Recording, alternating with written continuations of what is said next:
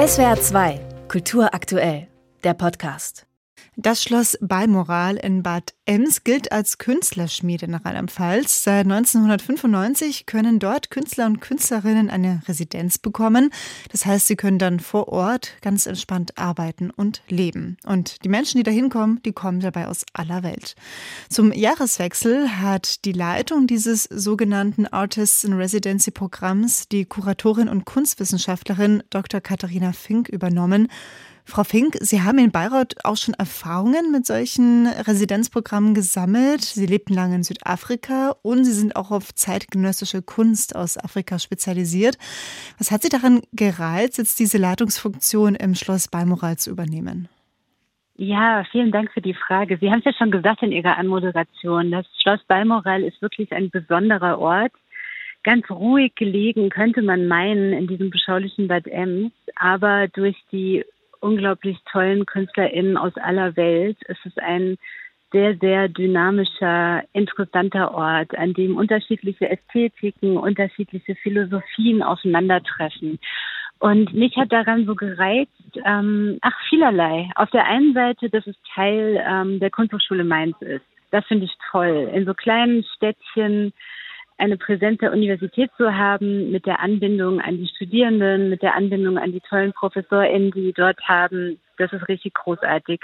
Das zweite war, mir ist in meiner Arbeit sehr, sehr wichtig, dass wir Orte schaffen können, an denen sich KünstlerInnen ihren Themen widmen können.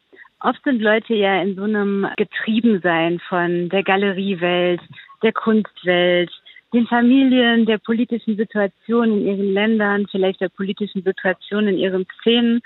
Und ich finde, es ist wahnsinnig wichtig und unsere Aufgabe als Kuratorin insbesondere, so Orte zu erschaffen oder aufrechtzuerhalten, an denen Leute atmen können und an denen die, an den Ideen, die sie begleiten oder die Ideen, die sie sehen können, weil wir, der Rest der Welt, die nicht sehen kann, die Zeit dafür haben, die zu erproben, sich Gedanken zu machen, einfach Zeit zu haben. Und dafür ist Schloss Balmoral ein richtig guter Ort. Sie haben eben schon erwähnt, dass das Schloss Balmoral zusammen mit der Kunsthochschule Mainz zusammenarbeitet. Die haben sich vor zwei mhm. Jahren zusammengetan. Es ist eine einzigartige Partnerschaft in Deutschland. Sie haben es auch schon mhm. beschrieben, dieser Austausch zwischen Studium ähm, und Vermittlung von Kunst, aber natürlich auch der Arbeit von Kunst, der Auszeichnung von Kunst. Wie stellen Sie sich die Zusammenarbeit künftig vor? Also das freut mich besonders. Ich komme aus dieser Arbeit, so zwischen Universität und Öffentlichkeit, aus der kritischen Kunstvermittlung und so. Deswegen ist es für mich wirklich eine reizvolle Aufgabe. Mm, und ich glaube, das wird wirklich in beide Richtungen laufen. Also zum einen können unsere Stipendiatinnen enorm davon profitieren, Teil einer Hochschulgemeinschaft zu sein. Das geht von ganz basalen Dingen los wie die Bibliotheksnutzung. aber natürlich auch die tollen Leute, die dort eh unterrichten, die ja eh studieren, aber auch die Gastprofessorinnen, die Gastkünstlerinnen. Das ist einfach wahnsinnig bereichernd für Bad Ems.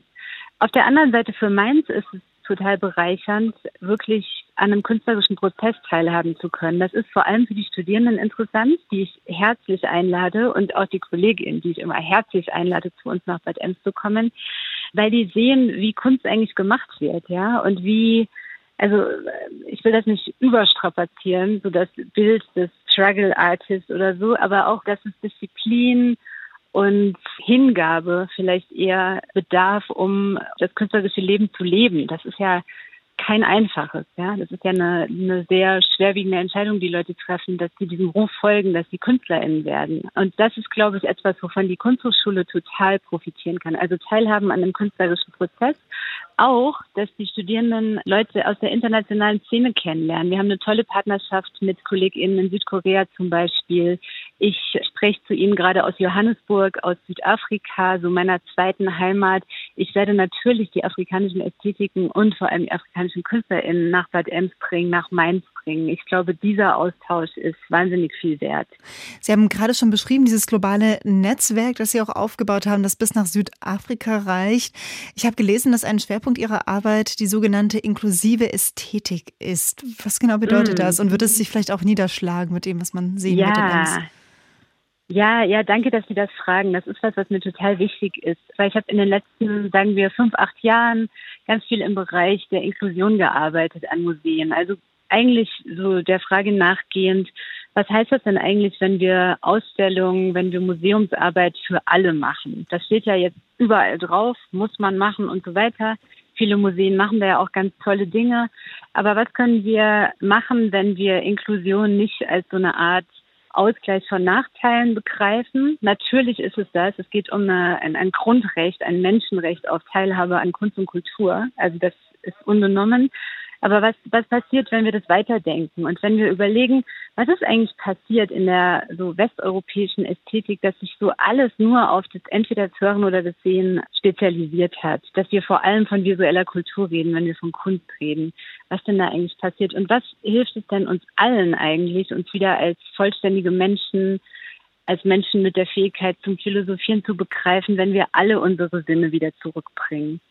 Eine ganz simple Sache ist, ich bin dem Herrn Plaum wahnsinnig dankbar. Das ist der Chef vom Landesverband der Gehörlosen in Rheinland-Pfalz. Der hat mich letzte Woche besucht in Bad Ems und wir haben gemeinsam Pläne geschmiedet, wie man einfach standardisieren kann, dass deutsche Gebärdensprache eine unserer Ausstellungssprachen ist. Dass alle unsere Events von deutscher Gebärdensprache begleitet werden oder einfach in deutscher Gebärdensprache zugänglich sind. Das ist so ein ganz, eine neue Norm, wie unser Kollege Andi Weiland immer sagt. Das muss einfach so sein, aber in vielerlei Kontexten passiert es halt noch nicht. Und das ist mir ein sehr großes Anliegen, dass wir nicht so tun, als würden wir Kunst für alle zugänglich machen und wir tun es dann gar nicht, sondern wir gucken immer nur auf die Leute, die sehen können. Aber ja, dahin zu arbeiten, das ist mir eine große Freude. Ich habe ein tolles Team da angetroffen in Bad Ems und wir haben alle richtig Lust, da weiter aktiv zu werden. Sagt Katharina Fink. Sie ist Kuratorin und Kunstwissenschaftlerin und ab dem kommenden Jahr übernimmt sie die Leitung des Artists in Residency Programms im Schloss Balmoral in Bad Ems. Frau Fink, alles Gute Ihnen und danke für das Gespräch. Ich danke Ihnen ganz herzlich. SWR 2 Kultur aktuell. Überall, wo es Podcasts gibt.